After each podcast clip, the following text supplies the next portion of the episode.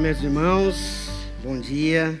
Privilégio estar aqui com vocês, responsabilidade estar aqui para compartilhar da palavra, trazer uma, uma ministração para nós, para nossa família, né?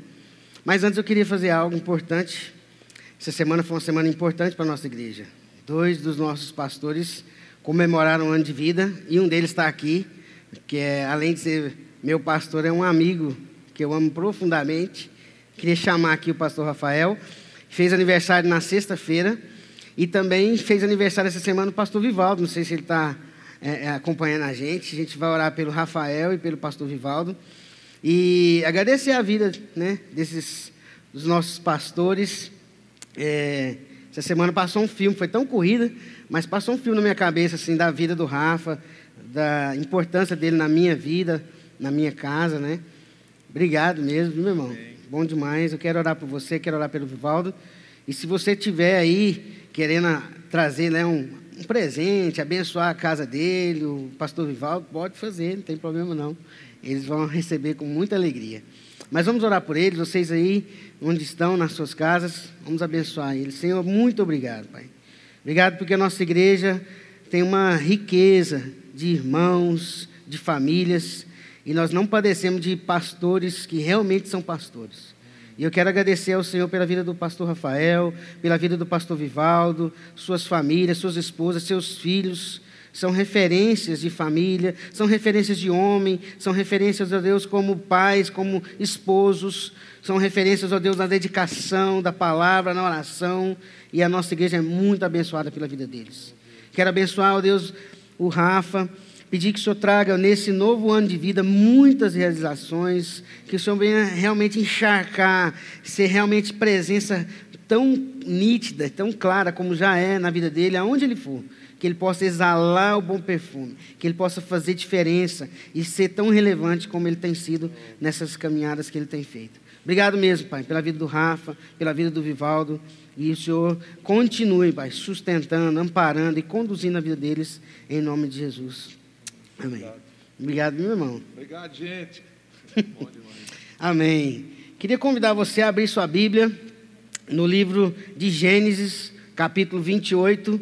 Nós vamos ler do versículo 10 ao 22. O tema da minha ministração é, uma, é um tema recorrente que eu venho estudando há muito tempo já.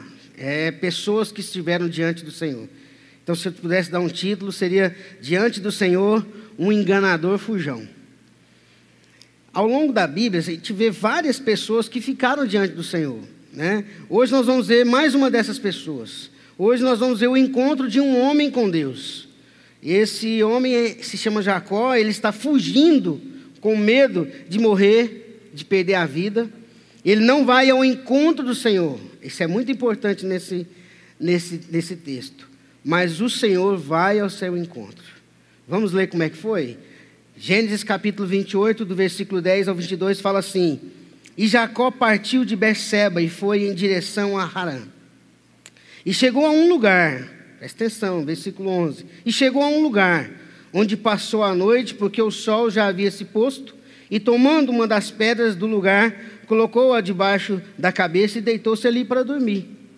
Então sonhou que havia uma escada colocada sobre a terra, cujo topo chegava ao céu, e os anjos de Deus subiam e desciam por ela.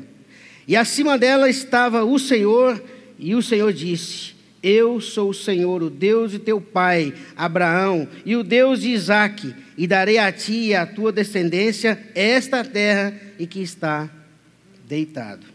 E a sua descendência será como o pó da terra.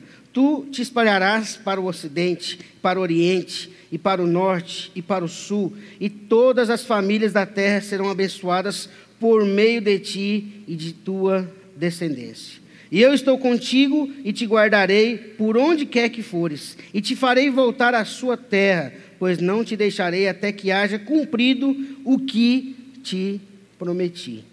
Quando Jacó acordou do sono, disse: Realmente o Senhor está nesse lugar, e eu não sabia. E cheio de temor, disse: Como este lugar é, é terrível, e este lugar não é outro senão a casa de Deus, a porta do céu. Vamos parar por aqui. Hoje nós vamos de novo nos voltar para o Senhor e vamos ficar diante dele. Hoje nós vamos ficar diante do Senhor e nós poderemos contemplar Sua majestade, Sua grandeza e ouvir dele o seu propósito para nós.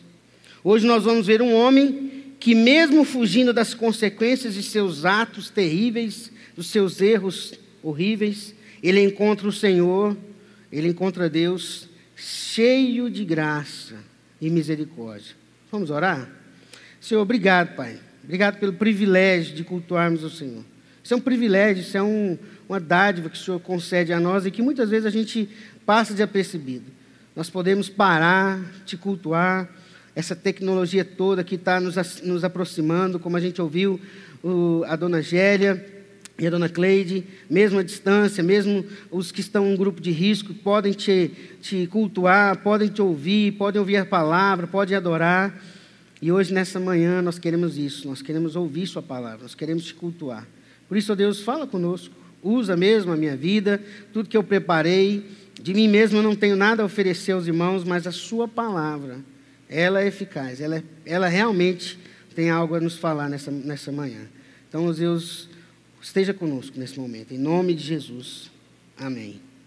Queria falar um pouquinho do contexto, o contexto desse homem que se encontrou, que esteve diante do Senhor. Jacó ele é um dos personagens mais importantes do Antigo Testamento e da Bíblia toda. Jacó, a partir do capítulo 25 de Gênesis até o final, ele é o personagem que vai ocupar quase que toda essa história. E é um dos livros mais importantes da Bíblia, que é o livro que começa a contar a história desse Deus que está criando e criando não só uma criação, mas uma família para uma relação com Ele. Jacó, após é, esse momento aqui que a gente leu desse encontro, ele vai se encontrar com Deus um pouco mais à frente, no capítulo 32, e, e aí é um encontro mais, né, mais assim, ultimate fight, porque ele sai no braço, né, entre outras palavras, ele luta com Deus, ali num lugar que é chamado depois de Peniel, e dessa luta, é, há uma mudança na vida dele, e ele deixa de ser Jacó e se torna Israel, que vai se dar, né, que vai ser o nome da nação de Israel, onde os judeus vivem até hoje. É interessante a gente lembrar que o pai de Jacó, o Isaac, ele, ele é o filho prometido de Abraão. Se casa com Rebeca, os, os homens lá casavam um pouquinho meio tarde nessa família, né? Isaac deve casar ali com os 40, a gente vai ver depois quando que Jacó casou. E interessante que algo acontece nessa família que não foi muito boa. Mesmo ela sendo uma família que recebeu essa promessa, Rebeca prefere Jacó e Isaac prefere Esaú, o irmão gêmeo de Jacó. Isso traz uma divisão dentro da própria casa, vira um clima de competição.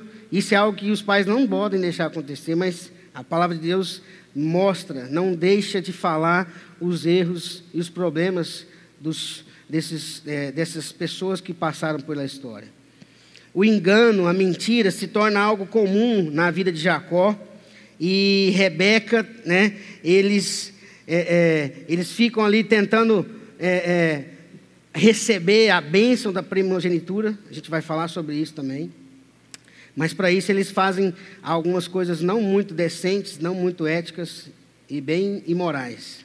Jacó, ele havia recebido a promessa de que Deus não seguiria a tradição cultural e sim ele iria ser o primogênito, receber a unção da primogenitura, não seu irmão mais velho.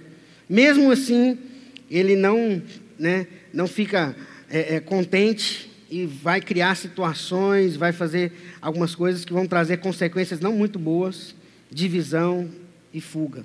Jacó e a sua mãe, Rebeca, eles enganam seu pai, seu irmão, e quando ele Jacó vai até seu pai, fazendo-se passar por Esaú, numa, numa cena, né, numa, numa, numa situação muito de vexame mesmo. Ele, Isaac, sem conseguir enxergar, já idoso, Isaac faz uma pergunta que falou o meu coração. Isaac pergunta assim: Quem é você? Quem és tu? Qual é o seu nome? E Jacó mente. Falou: Eu sou Esaú. Eu sou Esaú.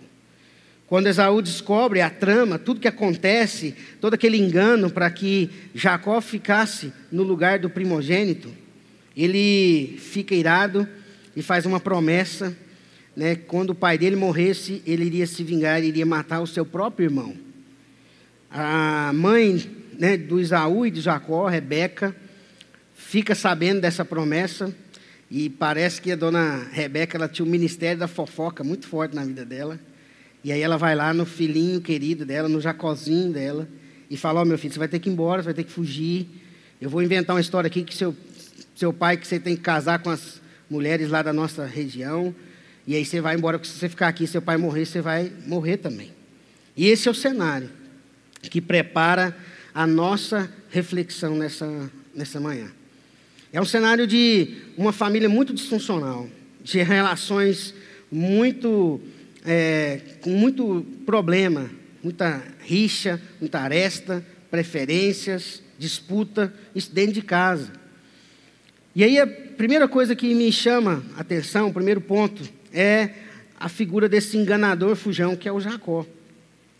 Mas antes eu queria falar desse problema da primogenitura não estou querendo dizer, irmãos, que você ser o filho mais velho é um problema, mas nesse caso, nessa situação, a primogenitura ficou, ficou um, uma coisa problemática, criou uma divisão na casa. Pouco antes do nascimento de Isaú e Jacó, Deus já tinha falado para eles que ele não seguiria aquela tradição. A tradição de que o filho o homem mais velho seria, né, o, o, o primogênito, iria assumir o lugar do pai, de ser o mais importante. É interessante que Deus ele não está preocupado em seguir essa tradição cultural, porque isso não é algo que a Bíblia deixa para nós como algo que tem que ser feito. E Deus vem aqui e fala assim: Eu vou quebrar isso aqui. Do mesmo jeito que ele tirou Abraão da sua terra, no meio de seus parentes, com seus descendentes, ele vai trazendo situações novas. É Deus quem escolheu Jacó. Deus falou: Ele que vai ser o, o vai ocupar a figura de mais importância na família. E o mais novo vai até servir ele. Essa tradição é algo enraizado na cultura hebraica. Tanto que a gente vai ler do versículo 20, do capítulo 25 até o 28, a, essa situação da primogenitura vai ocupar os anos que vão se passando. Eles ficam presos nessa situação. Mas Deus não estava e não está refém daquelas e das nossas tradições. Ele está acima. E os planos de Deus, os propósitos de Deus são maiores que os nossos. Se for preciso quebrar uma tradição para que a vontade do Senhor e o propósito do Senhor dentro da palavra se cumpra, ele vai quebrar. Jacó, é interessante que a gente vê que depois de Deus ter feito essa promessa, falar que não vai cumprir, não, não tem propósito cumprir essa tradição, a gente vê, se volta para esse Jacó, e Jacó ele é capaz de numa situação de fragilidade, lá no capítulo 25, do versículo 29 ao 33, no momento de fragilidade do seu irmão, seu irmão saiu para trabalhar, trabalhou demais, chega com fome, faminto, sedento, quase, quase descaindo de fome. Jacó tinha feito um, um prato, uma refeição muito gostosa, muito cheirosa, ele deveria ser um chefe de cozinha, um bom cozinheiro. E aí Jacó, aproveitando dessa fragilidade, vai lá e fala assim, beleza, eu te dou essa comida mas você vai ter que me vender a primogenitura. Você só pode comer se você me deixar ficar no seu lugar.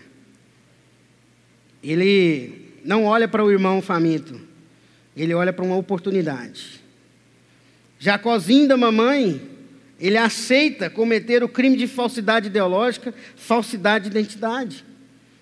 Ele se passa pelo irmão, engana um senhor idoso, seu pai, né? Se ele tivesse enganado uma pessoa desconhecida, ele engana o pai dele, idoso, quase cego, para ocupar o lugar do irmão. Ele já tinha, sido, já tinha recebido a promessa, foi lá, aproveitou a situação lá da fragilidade do irmão, compra a primogenitura e agora engana o pai. Aquilo ali era muito importante para eles. Naquela sociedade ainda muito fechada nas tribos, em, em famílias, você ser o, o, o patriarca daquela casa, você só poderia chegar a ser um patriarca da sua casa, da sua família, se você recebesse isso do seu pai, que ser um homem. Então, para eles, aquilo ali era como se você chegasse ao ápice, ao lugar mais alto daquela, daquele, daquele lugar onde você convivia. Então, por isso que aquilo ali virou, um, virou uma cegueira na, nos olhos de Jacó e da sua mãe. E quando nós olhamos esse relato, da mãe de Jacó falando para ele assim: Ó, seu pai está velho, está fraco, não está enxergando mais. Vamos...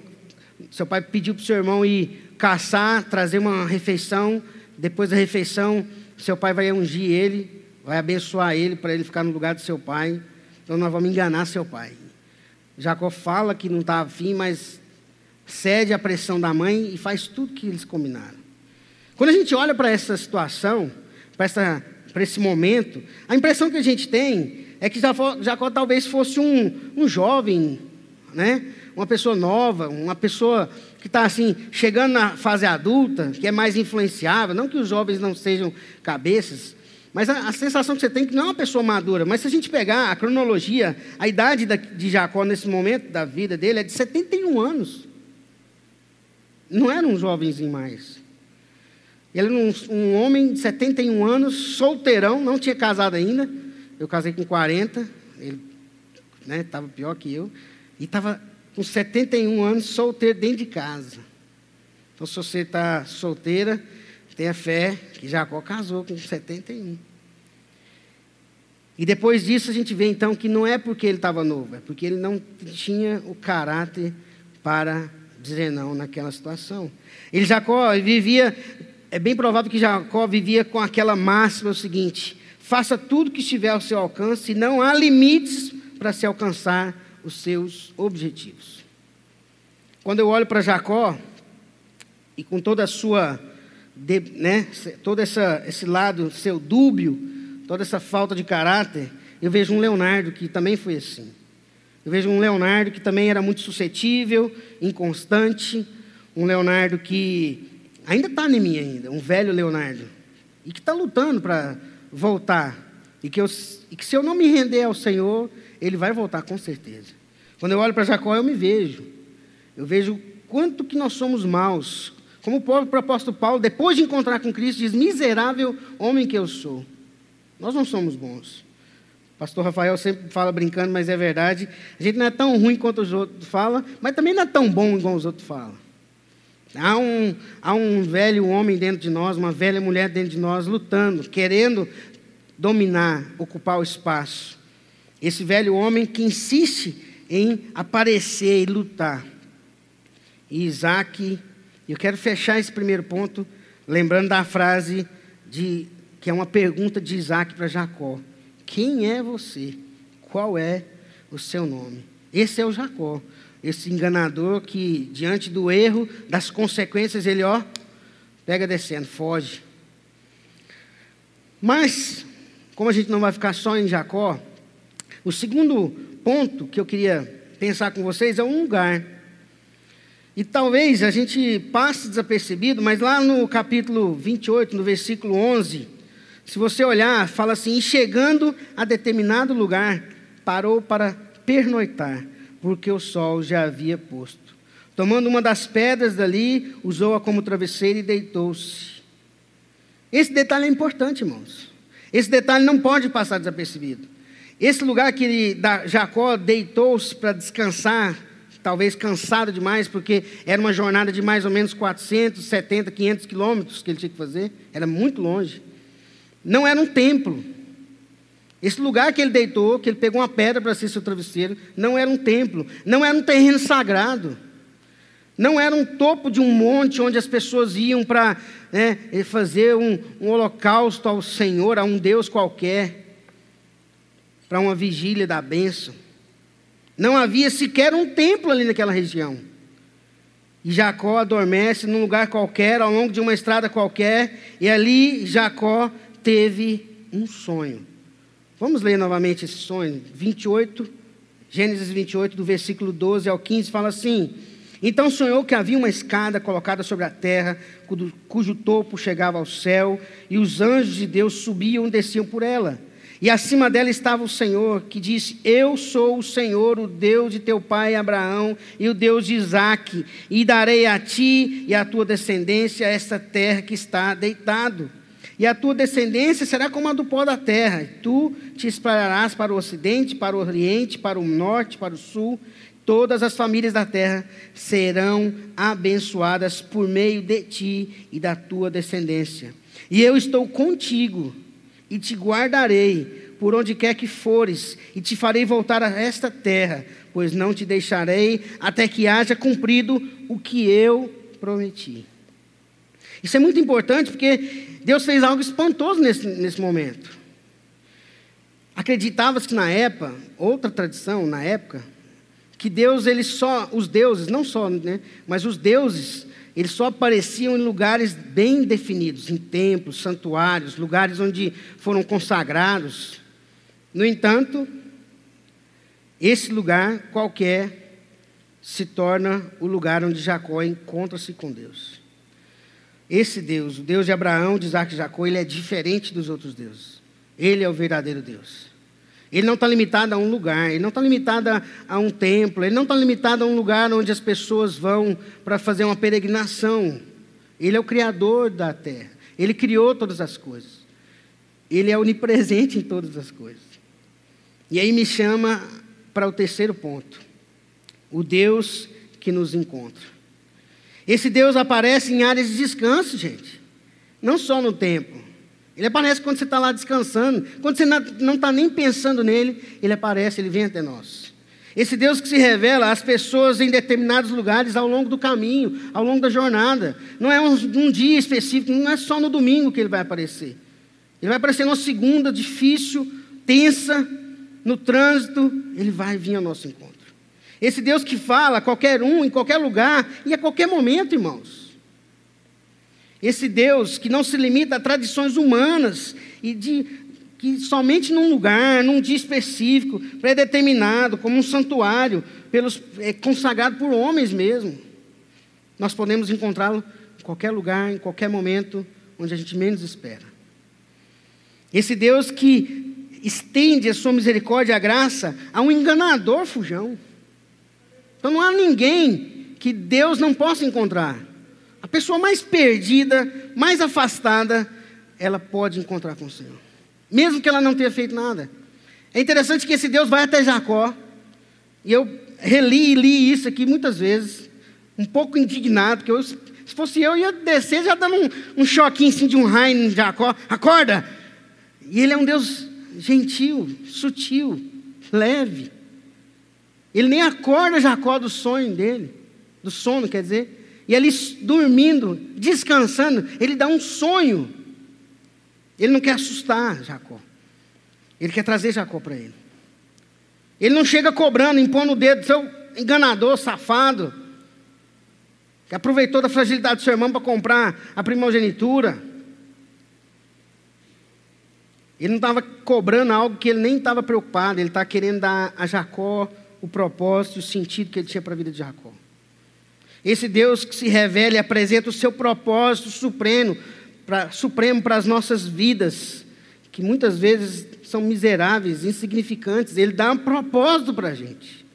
Como diz o pastor Rafael, estou citando ele aqui, quando a gente está com ele, com Deus, a gente não padece, né, Rafa, de mesmice. Deus traz coisas novas, situações novas, gente nova, problemas diferentes, soluções para a gente. Em resumo, diante disso, como esse Jacó enganador, fujão, se conecta com a gente? Que lugar nós estamos ou estamos conseguindo ver e perceber ou receber esse Deus onipresente nas nossas vidas? Como é que nós, olhando para esse homem com essa situação de vida, mas que teve esse encontro tão impactante, tão memorável, que ficou registrado aqui na palavra de Deus, se conecta com a gente. Eu queria pensar em três aplicações para isso. Três coisas que talvez a gente possa nos colocar nessa história. A primeira delas é que não há pessoa ou situação perdida demais que Deus não possa mudar. Vou repetir. Não há pessoa ou situação perdida demais que Deus não possa mudar. Meus irmãos, eu fiquei cinco anos afastado e quando eu voltei eu estava com a vida muito lascada. E Deus me restaurou. Está me restaurando, na verdade. Ele não terminou, ele está terminando. Esse Deus de Jacó, nosso Deus, é o Deus do possível. Deus do impossível, desculpa. Ele é o Deus do impossível, que regenera, que transforma, que cura, que liberta, que faz né, a nossa vida ser reconstruída, que nos refaz, que restabelece as pontes que precisam ser restabelecidas, ou que destrói as pontes que precisam ser quebradas. Não há pessoa ou situação perdida. Jacó, ele se encontra com, com Deus nesse momento da vida dele, 70 e 70 e poucos anos, talvez 71, talvez, uns falam menos, mais. Ele vai para uma lá para a terra onde ele vai encontrar as suas esposas, e quando ele volta, lá no capítulo 35, já bem mais à frente, ele já com mais vinte e poucos anos nas suas costas, com noventa e poucos anos, ele ainda está muito marcado por esse encontro, mas ele ainda não teve uma entrega da sua vida completamente. E depois desse tempo todo é que ele vai, de fato, com noventa e poucos anos, realmente Jacó vai virar Israel. Só depois disso. E Deus vai caminhando com Jacó. Deus vai andando com ele. Deus vai mostrando, Deus vai trabalhando na vida dele. Para depois de muito tempo, fazer uma transformação e ele ganhar um novo nome, de Jacó para Israel. Segunda coisa é que Deus sempre nos chamou para uma jornada, irmãos. Deus sempre nos chamou para um caminho. E Ele não ele não está estático, Deus ele está em movimento, Ele não para num ponto fixo. O, eu vim para essa nossa, para nossa igreja, eu vim para essa família por causa de um movimento, um movimento mosaico, um movimento de unidade. E eu fui batizado lá no, no mosaico com aquela frase que a gente fala: isso é um movimento, isso não é instituição. Está em movimento. E Deus está em movimento. Deus não está estático. Deus não criou as coisas e saiu fora, deixa as coisas rodar, de vez em quando aparece. Não, Deus está em movimento, agindo. Ele é fluido, como um rio. Ele não é uma represa. Abraão foi chamado para uma jornada, uma terra que Deus não mostrou para onde. Falou, sai da torre, vai, vai caminhar. E na caminhada Deus foi tratando, Deus foi se mostrando, Ele foi conhecendo. Cristo, o Deus Emanuel, lá no capítulo, lá em João, fala uma revelação importante disso tudo aqui. Ele, ele fala que Ele é o caminho. É interessante que o apóstolo Paulo, talvez bem pior do que Jacó, porque além de ser um perseguidor, ele era um assassino, né? perseguidor da igreja, ele encontra-se com Deus no caminho. E depois disso nunca mais parou. Paulo nunca mais parou. Ele é o caminho para os Deus Pai. Então ele chama a gente para uma jornada. Ele não chama a gente para ficar estático. Esse ano a gente talvez nunca ficou tanto pre, tão preso nas nossas casas. Não digo preso, mas a gente passou o ano todo quase que dentro de casa. Mas Deus quebrou uma rotina, Deus quebrou um, uma situação estática, aquela coisa que a gente estava até acomodado, né? Da semana, do culto aqui. E porque Deus promoveu, promoveu uma mudança, uma situação, um movimento diferente. Para nós aqui na igreja foi totalmente diferente. Um movimento, as situações, coisas novas. Deus está em movimento, irmãos. Nós não podemos engessar o Senhor. Deus vem ao nosso encontro. Esse Deus que vem ao nosso encontro, que está em movimento, nos chama para irmos com Ele, a nos movimentar, a caminhar, a ir, a sair de onde a gente está. Deus, terceira coisa, Deus não se limita aos tradicionalismos culturais e às religiosidades mortas que a gente às vezes segue. Deus que visita, encontra e caminha com todo tipo de gente que ninguém quer, por exemplo, caminhar. Deus não está preocupado em manter uma tradição só por manter. Deus não está preocupado em manter uma religiosidade só por manter. Estava conversando com o pastor Marcos e achei interessante como ele, quando ele disse o seguinte, que toda essa situação né, que a gente teve que ficar é, é, cultuando distantes uns dos outros, né, mais online, e agora as possibilidades de retorno, a gente vê, sente falta de um, sente falta do outro. E cadê aquela quantidade tão grande de pessoas que vinham aqui? Mas parece que Deus, Deus uma sacudida para que as pessoas né, vejam onde elas estão. Estão realmente ou não estão. Esse Deus não está preocupado em manter uma tradição só para manter. Não estou querendo dizer que tradição é ruim, tá, gente? Nós temos uma tradição comer piqui, é ótima. Não tem nada de errado com a tradição. Mas o propósito de Deus, a vontade de Deus, ela é maior, mais importante do que as tradições. Para terminar, para terminar, eu queria voltar naquilo que falou mais ao meu coração. Porque a palavra de Deus, a gente aprende que a gente tem que pregar primeiro para a gente, né? E quando Jacó foi até seu pai, disfarçado de Isaú, situação vexame, né, de vexame mesmo, triste, cometendo um crime ali, um, um erro, um pecado horrível. Seu pai pergunta para ele o seguinte: qual é o seu nome? Quem é você? E lá no capítulo 35, quando Jacó está voltando, né, daquele período longo que ele ficou até conseguir casar com Raquel, casa com Lia, depois com Raquel, e aí ele voltando para a terra onde Deus falou que era, seria a terra dele, ele fica com medo, porque o irmão dele estava vindo ao encontro dele com um exército, né, um monte de homem. Ele falou assim, agora que eu vou morrer mesmo, vai cumprir. Ele estava com medo. Ele manda gente na frente, manda presente para o irmão.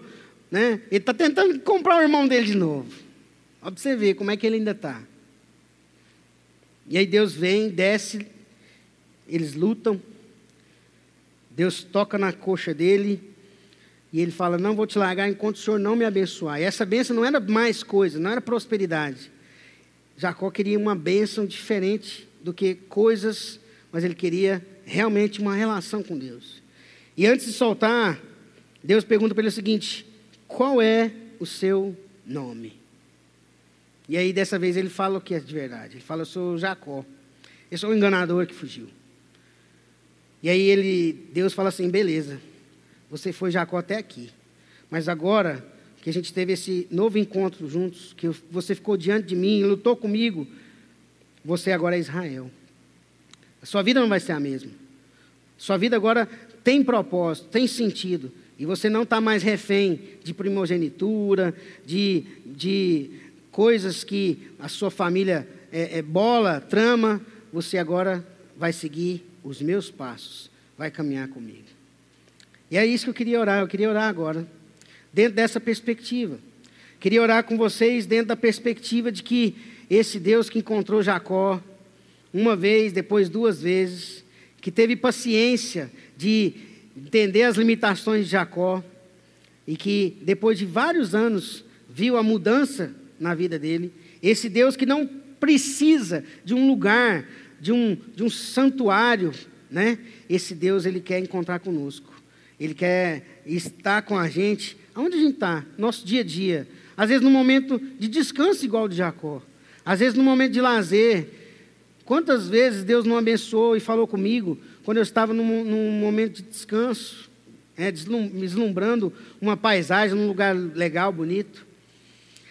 Esse Deus ele está em movimento e eu falo isso porque as várias experiências que eu tive com Deus marcantes, quase sempre essas grandes experiências marcantes que eu tive com Deus foi quando eu estava em viagem missionária, quando eu estava fora, às vezes dentro de uma casa de uma pessoa completamente perdida, falando do Evangelho, ali, naquele lugar, deslocando, em movimento, saindo, não num templo, falando do Senhor, eu tive uma experiência marcante.